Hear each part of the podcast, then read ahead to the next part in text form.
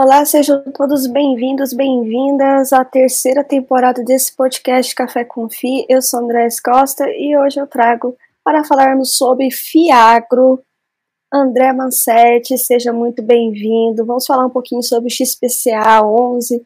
Fiagro, que é algo que vem caindo no gosto dos investidores e é sempre importante e bom estarmos falando sobre esse produto que é novo e que vem aí se destacando no mercado. Seja muito bem-vindo, gostaria que você se apresentasse, ainda para quem não te conhece, a Asset, e aí a gente adentrar no Fiagro. Primeiramente, obrigado, André, pelo convite, é um prazer falar aí com vocês. Bom, primeiramente me apresentando aqui, para quem não me conhece, é, eu sou André Mazetti, eu sou sócio aqui do Grupo XP há quase sete anos, é, sou gestor responsável pelos fundos imobiliários de papel, né, os famosos fundos de, de recebíveis, né, de CRI. É, sou responsável aqui também pelo Fund of Funds imobiliário e também o Fiagro com muito foco em crédito. É, antes da XPA, eu passei pela, por outras gestoras, né, passei pela RB Capital, é, também trabalhei no Family Office da turma da Ambev e comecei a carreira praticamente na Deloitte. Então, basicamente, eu atuo aí na gestão de fundos listados desde 2012, né, são, são mais de 10 ou 11 anos uh, é, na, nesse mercado de fundos fechados, como os fundos imobiliários e o FIAGO. Maravilha, André. E vamos falar então sobre o XPCA 11, né? Qual que é a tese desse FIAGRO, qual que é a estratégia, como é que você está vendo esse momento atual, ele que estava em oferta, e as perspectivas aí em 2023, que é um ano que a cada mês vem acontecendo uma coisa diferente, né? Exatamente, exatamente. É, André, assim, a, a, embora a gente esteja nesse momento aí conturbado de mercado, né, muita discussão política, enfim, um, um juros extremamente elevado e, e, tudo mais, coisas de Brasil que a gente já está acostumado, né, essa montanha-russa aí de sobe e desce, mas o mercado parece estar bem receptivo aí para a indústria do, do, dos fiagros, né? A gente tem visto um crescimento forte na indústria, é, aqui na nossa gestora também a gente vem crescendo bastante, é, além do XPCA, que a gente vai falar aqui bastante hoje, a gente tem outro fiagro, que é o XPAG11, que é um fundo certificado, né? O XPCA é um fundo listado, então quando a gente uh, une aqui os dois patrimônios líquidos, a gente tem aí quase 2 bilhões de uma indústria ali de aproximadamente 10 bi. Né? Então, estamos falando de 20% da indústria aqui uh, sob a nossa gestão. É, bom, falando um pouquinho do XPCA, né, é um, como eu falei, é um dos nossos fiagros, né, com foco em crédito, acho que é importante deixar claro. É, existem aí basicamente três estilos de fiagros aí que o mercado, é, que, que, a CVM permitiu aí que os gestores uh, elaborassem fundos aí né, nessa, nessa, nessa tese de Fiagro. É, então, o nosso aqui é o nosso é o, é o Fiagro imobiliário, né, é, com foco em certificados de recebíveis do agronegócio, né, de CRA. É, então, o nosso fundo é um fundo né, bastante diversificado, para quem não conhece. A gente investe em diversos segmentos do agro. É uma coisa que eu falo, né, definitivamente não é um fundo nichado. Né, por exemplo, a gente investe em, em produtores rurais de soja e milho, a gente investe em usina é, sucrocoleira, a gente é, investe também em usina de, de, etanol de milho, insumos agrícolas, cooperativas, enfim, né, entre outros aí segmentos.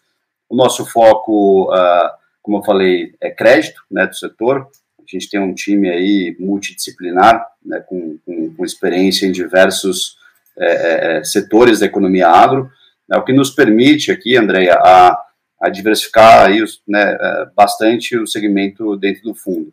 É, eu acho que, sem dúvida nenhuma, esse é um dos, dos diferenciais do nosso fundo, né, comparado com os demais é, é, fundos da indústria, né, de Fiagro, é, que, na minha visão, alguns são muito nichados, né.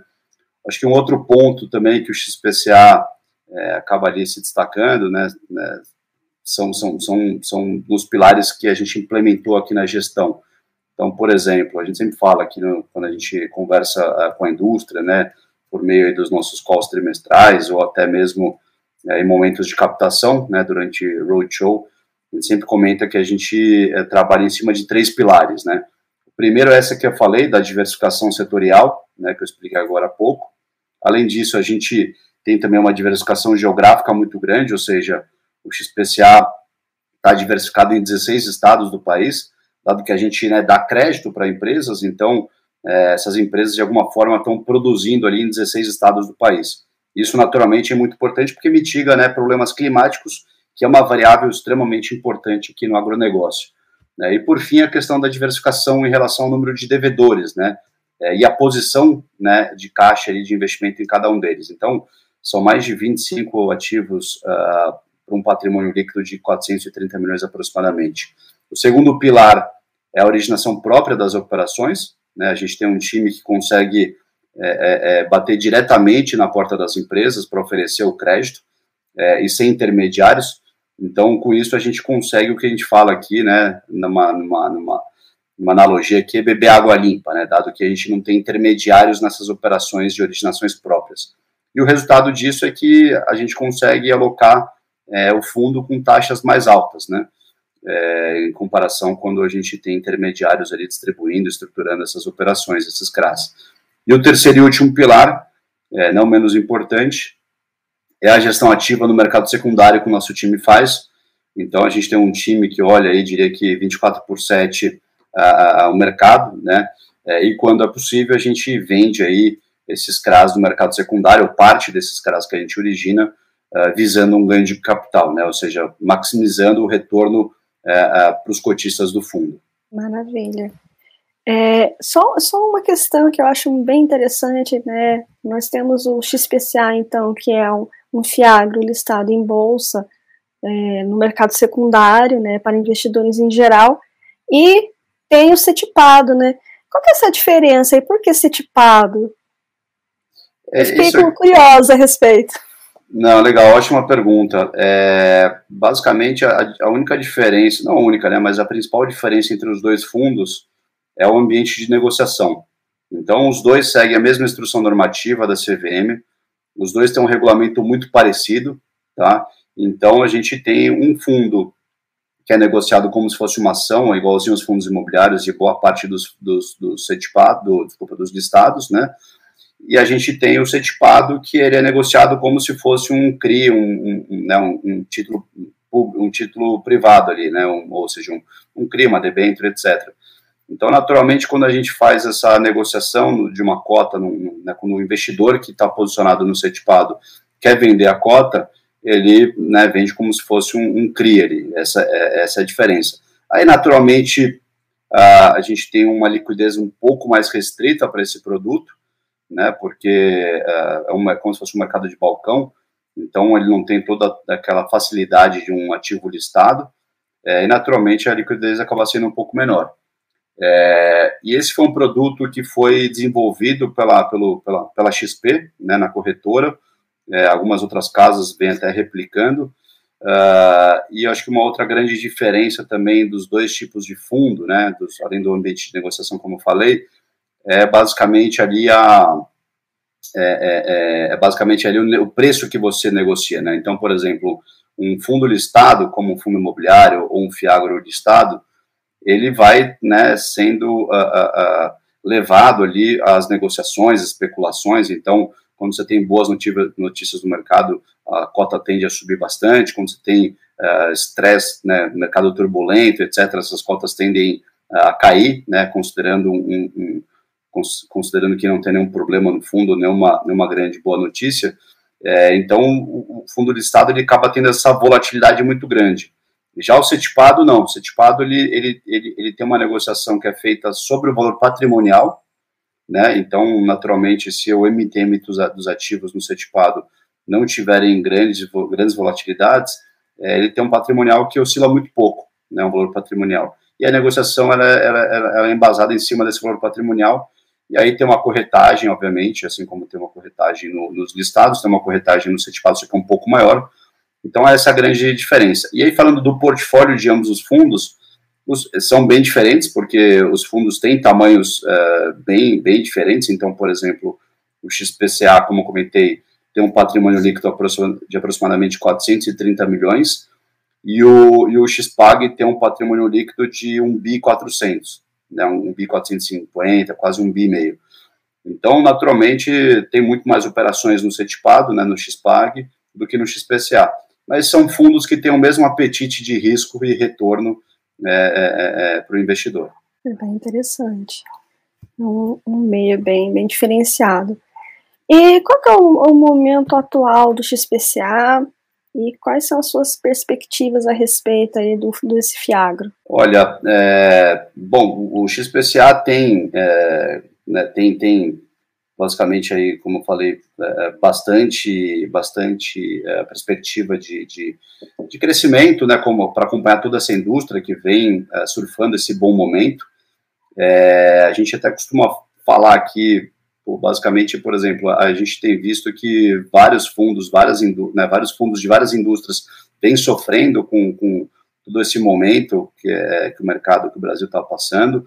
É, mais recentemente, né, no começo do ano, a gente viu até uma crise inesperada aí é, relacionada ao crédito privado, né, com o evento de Americanas, Light, é, Tox CVC, enfim, uma série de, de, de, de créditos que foram ali é, bem é, prejudicados ali no portfólio, aliás, fundos que foram prejudicados em função dessa, desses movimentos, e isso foi propagando para outras operações e outros créditos que tiveram uma reprecificação. E aqui no agro, de uma certa forma, não vou dizer que a gente ficou blindado, até porque esse juros alto acaba afetando toda a indústria, não só toda a indústria de crédito, né? É difícil uma companhia gerar tanto EBITDA para poder fazer frente a, a, a, a, um plano de investimento, de CAPEX, e também pagar todas essas dívidas desse serviço de dívida com esse é, CDI muito elevado, com essa Selic muito elevado, então naturalmente impacta todo mundo. Mas aqui no agro tem uma questão que é interessante, que é, é o agro ele é, ele, é, muito representativo né, no PIB do Brasil. Então, por exemplo, quando a gente analisa o quanto que o agro é, representa do PIB, estamos falando em 2022, foi algo em torno de 25%, é, e quando a gente analisa um, um, um, outro fator, que é o tamanho de, de, de, de CRAs, né, de CRAs emitidos na indústria, também em 2022, no mesmo período, estamos falando aí de na casa de 100 bilhões de reais. Quando a gente faz um paralelo com o mercado imobiliário, que representa 7% aproximadamente, 7, 8% do PIB, uh, é, a gente tem ali uh, uh, uma emissão de CRA que bate na casa dos 150 bilhões de reais. Então, note aqui, André, que a gente tem muito lastro né, para aproveitar no mundo do agro. Né?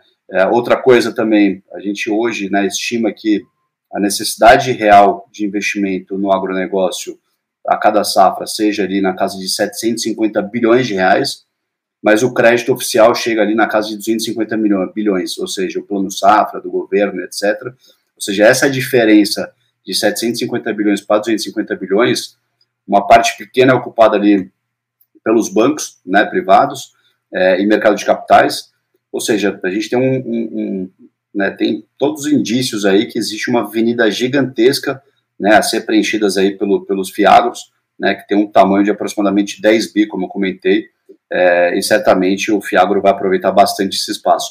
Então, a, a minha cabeça aqui, minha, minha perspectiva é, é, que realmente essa indústria é, vai crescer bastante, vai crescer muito. Quando a gente compara, por exemplo, a indústria de fundos imobiliários com o fiagro, o fiagro está realmente no começo e tem um lastro muito grande pela frente, né? Ou seja, tem muito a crescer. Mas aí me, me, me, surgem duas que, me surgem duas questões a respeito, que eu vejo volta e meia o pessoal também comentando a, a, sobre, né? Que é, e quando os, a, o, o, a taxa Selic começar a cair, né? Como é que você, em, termos de gestão, né, já que a maioria desses CRAS são em CDI, como é que vai ficar em relação ao portfólio, resultado, enfim? Como é que vocês já estão aí observando essa questão? Boa, bom ponto. É, aqui, André, né, a gente tem até como benchmark do fundo o CDI, né? É, por que que, até para explicar o porquê que é, a gente analisa aí é, vários portfólios aí de vários fiagros com uma grande exposição né, ao indexador CDI porque basicamente essa indústria sempre foi financiada por bancos, né, como todo mundo sabe, banco ele trabalha ali com, com DI, né, então dele diário, né, isso aí é a forma como o banco tem que dar crédito, dar crédito realmente muito pautado no CDI, e aí essa indústria de fiagro né, foi começando, está engatinhando, está com esses 10 bi que eu comentei, e aí, é, é, obviamente, com essa herança dos créditos, acabou ali já assumindo essa dinâmica de CDI, que é uma dinâmica mais fácil em que os produtores rurais e as empresas que até então nunca tiveram acesso ao mercado de capitais, sempre foram financiados por bancos, estão acostumados ou CDI ou variação cambial, né? É, mas como esses fiagros eles não estão é, é, né, complicado a gente ficar nesse nessa nessa nessa volatilidade de câmbio então a gente vê um portfólio muito focado no CDI e aí considerando o eventual fechamento de juros né que eu, eu acho que é algo que boa parte da indústria espera que é, no final do ano a gente a gente comece a ver um, um novo ciclo de juros né de fechamento de juros é, até o próprio Banco Central, né, no, no, relatório Focus, já mostra isso no médio e longo prazo, aí um CDI mais baixo.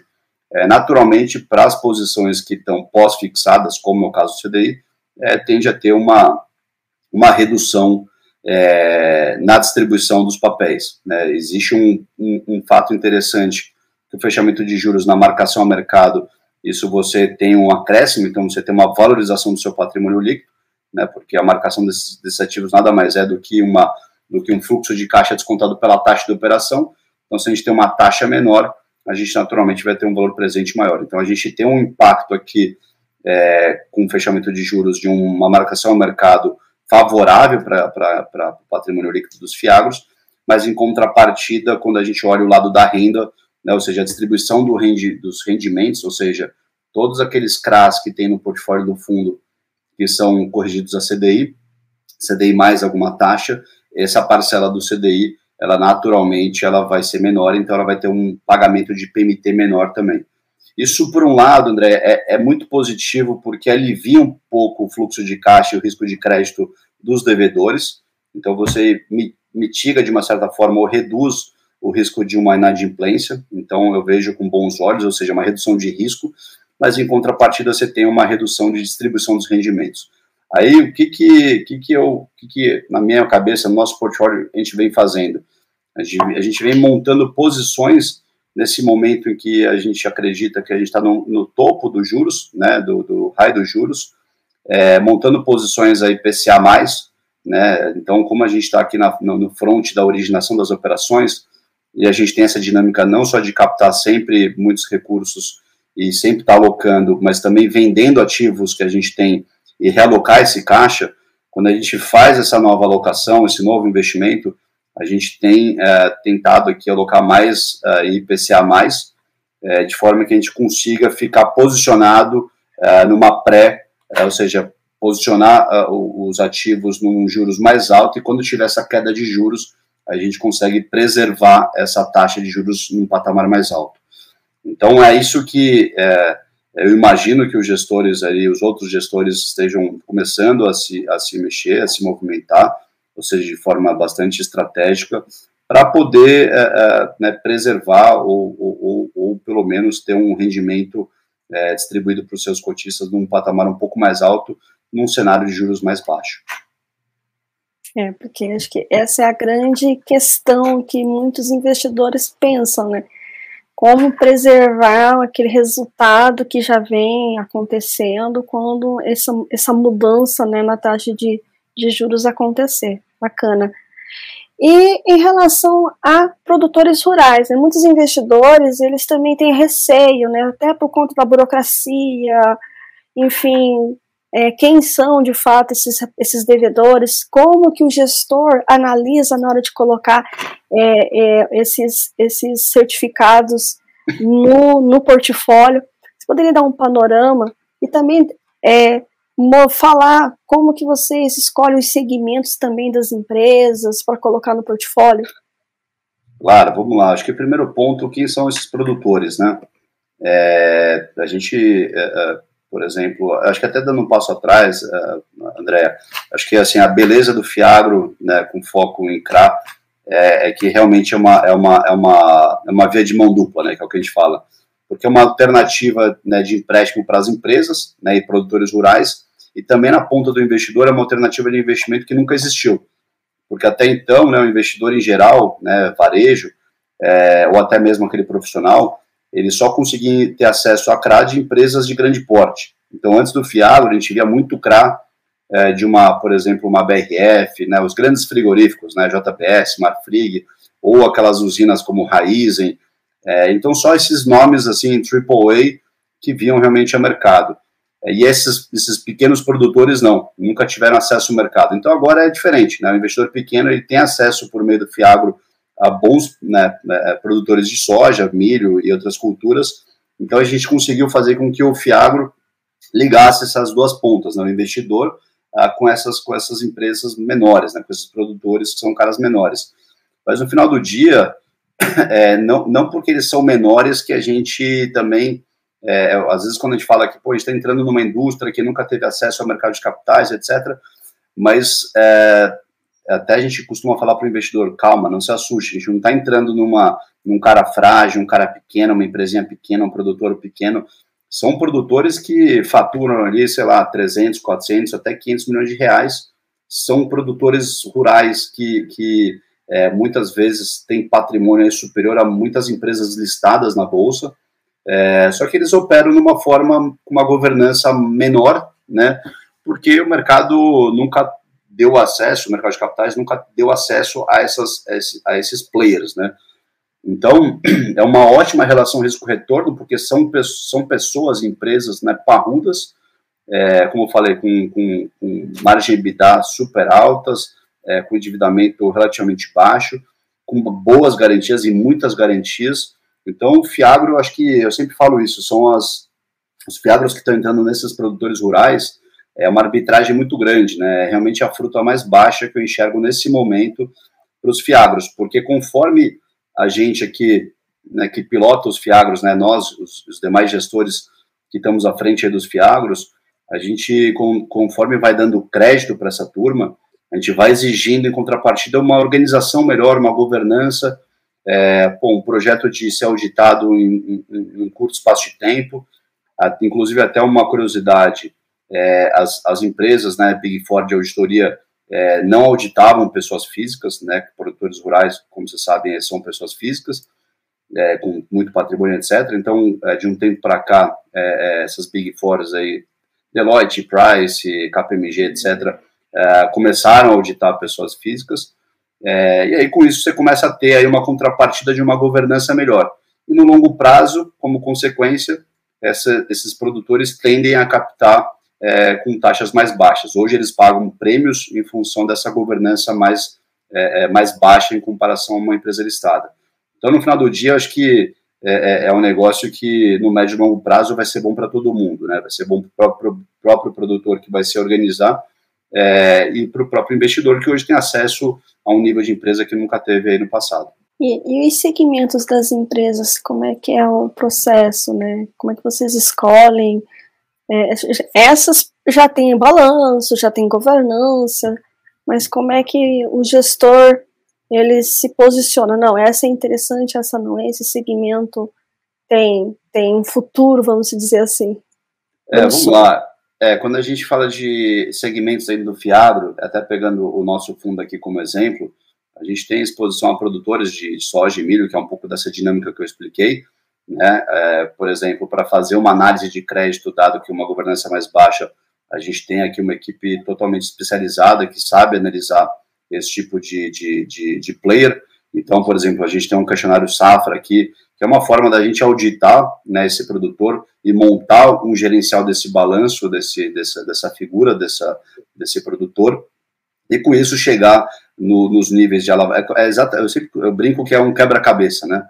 É, não, é diferente você analisar o balanço de uma Marfrig, por exemplo, que é tudo auditado, bonitinho, nota explicativa, e aí é muito mais simples porque você faz ali projeções, é, você tem bastante informação para trabalhar. Quando você vai para um produtor, você precisa montar um quebra-cabeça, você precisa visitar, você precisa auditar ali as informações, é, precisa ver como é que é a safra, que preço que ele está vendendo, quanto que ele tem de dívida, e, e, calcular ali qual que é o EBITDA que ele faz, uh, enfim, é, levantar todo o endividamento, calcular o serviço de dívida. Então, no final do dia, você monta um fluxo de caixa com base nesse questionário Safra, é, e a gente tem aqui pessoas que têm bastante competência para fazer esse tipo de, de, de, análise, né, que são profissionais que a gente buscou no mercado, que basicamente é o que os bancos, né, os grandes bancos fazem. É, a gente não, não, reinventou a roda, tá, André? Acho que é importante deixar isso claro. A gente faz mais do mesmo do que já era feito é, pelos bancos. Né? Então, por, por exemplo, o produtor rural, como eu falei, nunca teve acesso ao mercado de capitais, a, né, esses investidores em geral, mas tinha acesso ao Plano Safra e tinha acesso ali aos bancos, né, os bancos privados, como o Itaú BBA, o Rabobank, etc. Então, no final do dia, esse, esses bancões têm toda essa análise de crédito, né, desse, desse formato uh, mais gerencial, e a gente trouxe pessoas né, para justamente uh, compor a nossa inteligência aqui do nosso lado. E aí, com base nisso, a gente, uma vez que você deu o dinheiro, né, concedeu ali o crédito para o produtor, você vai fazendo acompanhamento é, é, é, semestre a semestre, trimestre a trimestre, obviamente vai visita lá o cara recorrentemente, vê como é que está a safra, como é que está a colheita, então tem essa dinâmica de estar muito próximo ali uh, do produtor. A gente tem aqui outros, né, outros segmentos, como eu falei, a gente tem aqui insumos agrícolas, tem é, usinas, né, usinas é, uma, uma, uma, é, uma, é um segmento que a gente tem uma exposição também é, importante aqui dentro do XPCA e do XPAG, é, então, a, a, usina é um pouco mais fácil ali de, de fazer análise, porque esses caras, de fato, aí sim são auditados, são pô, né, uma agro, agroindústria, então tem bastante número para a gente poder fazer nossa análise de crédito e ver se aquele risco ali faz sentido ou não desembolsar, fazer uma operação para aquele devedor. A gente também tem aqui operações de varejo, né? Uh, a gente tem operações aqui é, cooperativa também, são, são informações que a gente também consegue uma certa facilidade ali levantar e fazer toda a análise. É, tem indústria alimentícia, enfim.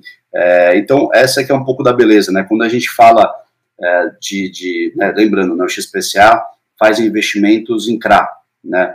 E, cada vez mais a CVM vem é, é, flexibilizando para poder justificar o, o lastro, né, desses CRAs. Então, por exemplo, tem um tem um CRA que ficou emblemático, que foi o, o, o Burger King, né, que foi feito ali um, um, um crack e, foi, e foi, foi, foi, muito difícil na época de, de poder uh, uh, provar para a CVM que tinham ali uh, informações ali, tinham, tinham informações não, desculpa, tinham, tinham lastros vinculados ali à, à carne né, que, que serve ali no hambúrguer, etc.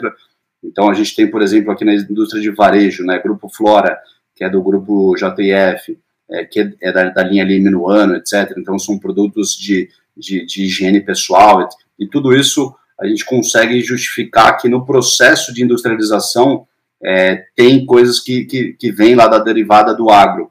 Então, tudo isso, né, com o tempo, a CVM foi facilitando para ajudar o desenvolvimento dessa indústria. E aí, naturalmente, aqui a gente surfa bastante essa diversificação.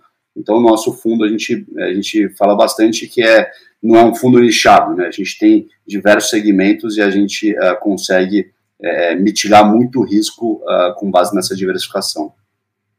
É, eu sempre falo que diversificação é a lei e é fundamental, né?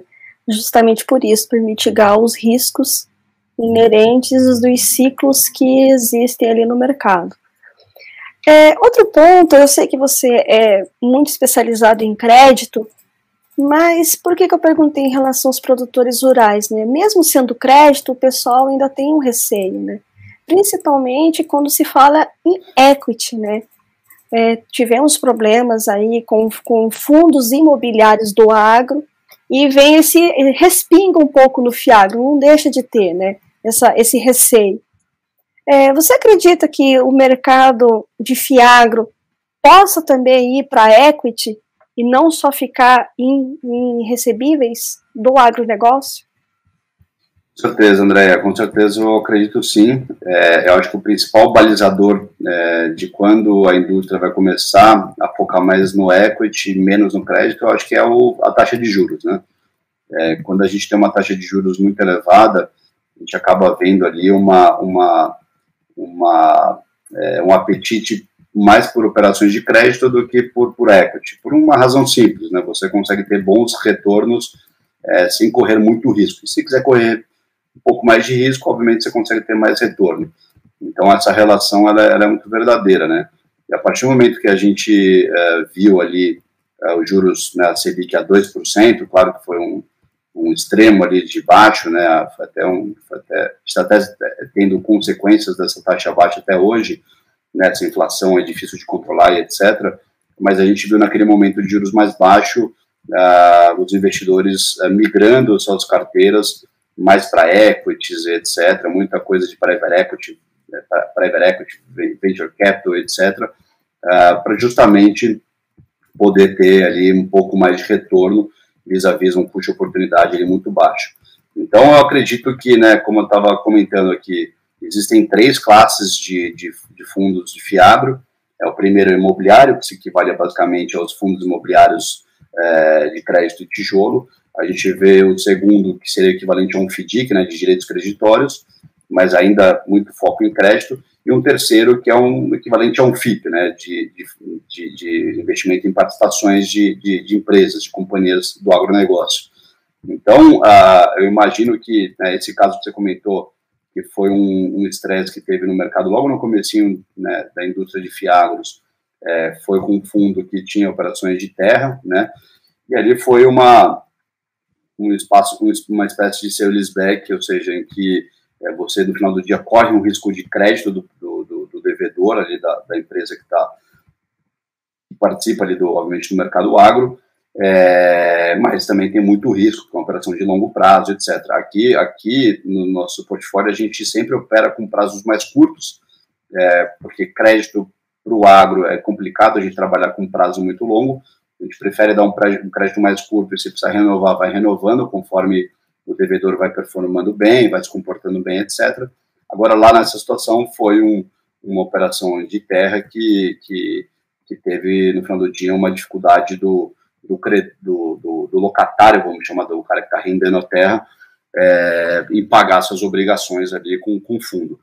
É, mas eu acredito sim que conforme essa taxa de juros vai caindo, é, vai fechando esses juros, uh, dependendo do patamar que a gente chegar de mínima de juros, aí sim começa a fazer muito sentido uh, os investidores uh, olharem, terem mais apetite para o equity. E aí, só até complementando um pouco da sua última frase, né, sobre a diversificação, a gente brinca que é o único almoço grátis do crédito, né? É, de fato, diversificar é, é, fundamental, né? É, mas claro que como essa indústria está crescendo, então é normal que alguns gestores é, é, se posicionem né, em operações um pouco mais concentradas, mas a gente aqui, desde o início, mesmo com os fundos super pequenos, nas primeiras captações, a gente sempre tentou diversificar o máximo possível, não fugindo ali dos 10%, é, que é o que está estipulado ali uh, na instrução normativa, na regra, mas mesmo assim a gente viu aí muitos investidores, é, desculpa, muitos gestores é, alocando aí em, em posições bem maiores do que isso. É, claro que a gente tem essa, essa preocupação é, e a nossa, nossa, nossa cabeça é, é, é ter um fundo, é, muito em breve, o XPCA, com uma concentração abaixo de 5% de todos os ativos. Então, algo na casa de uns 3%, é, 2,5%. Porque caso você tenha qualquer tipo de, de percalço, né, é, 2, 1, 2% do, do fundo não, não vai impactar muito ali a geração de distribuição de rendimentos e nem um, uma marcação ao mercado dos ativos. É, além da diversificação, é outro ponto que é, é, é importante, né, é a questão do, das garantias também, né. É outro ponto que também o pessoal fica um pouco ressabiado. Quais são as garantias? Todo esse custo para é, alcançar essas garantias, né? Como é que funciona isso no Fiagro? Exato, é um bom ponto, André. Acho que o pessoal é, é, tem muito receio porque é, o agro, diferente do imobiliário, né, que você investe, aquele investidor de, de tijolo, por exemplo, de um fundo de, de, de enfim, de lajes corporativas na Faria Lima, o cara se sente dono, né? Ele passa ali na frente e fala, aquele prédio é meu, ele tá vendo o tijolo. Ou até mesmo no crédito, quando tem lá uma operação de longo prazo de locação que é lastro de um CRI, né, um, um BTS, um Build Suit, é, e o próprio galpão ali, ele é, ele é garantia da operação também, e o contrato é lastro, é, pô, o, o, investidor pode passar lá e falar, pô, tô, aquele galpão ali, ele é garantia da minha operação, então é mais fácil de tangibilizar. No agro é um pouco mais difícil, né, porque são operações que acontecem no campo, é, distante dos grandes centros, aí fica sempre aquela dúvida, né, como é que é uma execução, como é que funciona, e é uma indústria também nova, né, ou seja, o Fiagro surgiu há pouco tempo, ainda não tiveram uh, grandes casos de execução. Os casos que tiveram de execução ficaram ali dentro dos bancos é, e não teve muita visibilidade para o investidor ali, varejo, na ponta final. Então fica aquela dúvida de como é que é né, essa, essa, essa execução. Aqui no nosso time, como eu comentei, nós, nós uh, trouxemos pessoas aí com bastante experiência dos, né, em bancos. É, como eu falei, a gente não está reinventando a roda, a gente trabalha do mesmo formato que os bancos trabalham. Nós somos mais uma alternativa de bolso aí para essas empresas, para esses produtores. É, e no final do dia, nosso pacote de garantia é muito parecido com o que os bancos trabalham. Então, a gente trabalha com alienação fiduciária de terras, e aí, quando a gente, pegando esse exemplo, né, uh, pegando esse, essa garantia como exemplo, quando a gente pega uma alienação fiduciária de uma terra, a gente olha é, vários, vários aspectos, né? Primeiro, a localização daquela terra. Segundo, se aquela terra é uma terra produtiva, que já, já teve muito investimento, CAPEX, irrigação, etc., é, porque ela, uma terra dessa vale muito mais do que uma terra ainda que não foi explorada, que não foi, é, que, não, que não produz. É, a, gente, a gente sempre comenta, né? A terra vale o que ela produz. Então, se a terra produz tantas sacas de soja, é, faz a conta lá tal, então é, é, um, é um grande balizador. É, outra coisa que a gente também é, analisa é o acesso a essas terras. Então, tem produtores que têm diversas matrículas de fazendas é, e, e, muitas vezes o produtor pode oferecer em garantia uma, uma terra que não tem acesso por estrada. Então, para você acessar essa estrada, você precisa executar, você precisa passar pela, pela, pela, por outras matrículas, outras fazendas desse produtor, e aí, numa discussão de execução, você vai estar é, com acesso um pouco mais dificultado por, por, por, esse devedor. Então, assim, tem que se atentar muito né, a, a que garantia, que, desculpa, que, que é a localização dessa terra, é um outro ponto que a gente também leva em consideração. É, no final do dia, o fundo de crédito não, não quer virar fundo de terra, né? A gente tem como objetivo recuperar o crédito se, se tiver qualquer tipo de estresse. Então, o que a gente analisa também antes de, de, de, de, pegar uma, de formalizar uma garantia, é ver se a gente tem uh, tomadores para essa terra, né? Se tem compradores para essa terra. Então, se eu precisar vender essa terra, eu vejo se tem outros produtores ali de soja da região é, que teriam interesse ali em comprar aquela, aquela terra eventualmente. Se, se um produtor está sozinho numa determinada região, isso acaba sendo uh, ruim né, nesse aspecto. Então, tem uma série de. Pegando só um exemplo de terra, a gente analisa tudo isso e vê também. A gente tem sistemas aqui para ver se, é, se tem, se tem uh, questões indígenas ali nessa terra, se tem questões ambientais. Então, é, é realmente é um, é um, uma análise muito profunda que a gente olha. Outra garantia também que a gente costuma trabalhar é, é o CDAWA, que é uma espécie de, de garantia é, mais líquida, né, de, de, que pode ser do subproduto, pode ser do etanol, pode ser é, do açúcar, etc. Então, quando você tem esse tipo de, é, de certificado, isso para uma execução, ela é, ela, é, ela é muito, ou, uma, ou até evitar uma execução, ela é muito benéfica para o credor, ela é muito líquida, porque no final do dia você está pegando como garantia pegar um exemplo aqui, um etanol, né, que, tem, que é extremamente líquido, a gente sabe o preço, o preço é de tela, é uma commodity, e a gente liga para uma distribuidora e vende isso, né, chega o caminhão, vai lá e vende, então tem um fiel de, depositário para cuidar dessa, dessa, dessa, dessa carga toda. Então tem uma série de, de garantias e, obviamente, sempre pensando quando, quando o, o, produtor, a usina, eventualmente entrar numa, numa RJ, numa recuperação judicial, você ter esse tipo de garantia é, que é extra concursal, ou seja, você não concorre com os demais credores é, numa eventual recuperação judicial desses, desses devedores, é, te coloca numa posição muito favorável a, a, a, você conseguir executar ou até mesmo resolver o problema. Né? Você traz um alinhamento uh, para aquele devedor tentar levantar caixa de alguma forma, ou pegar o que tem de caixa para conseguir é, comprar essa garantia, porque ela tem muito valor é, na mão do próprio devedor. Né?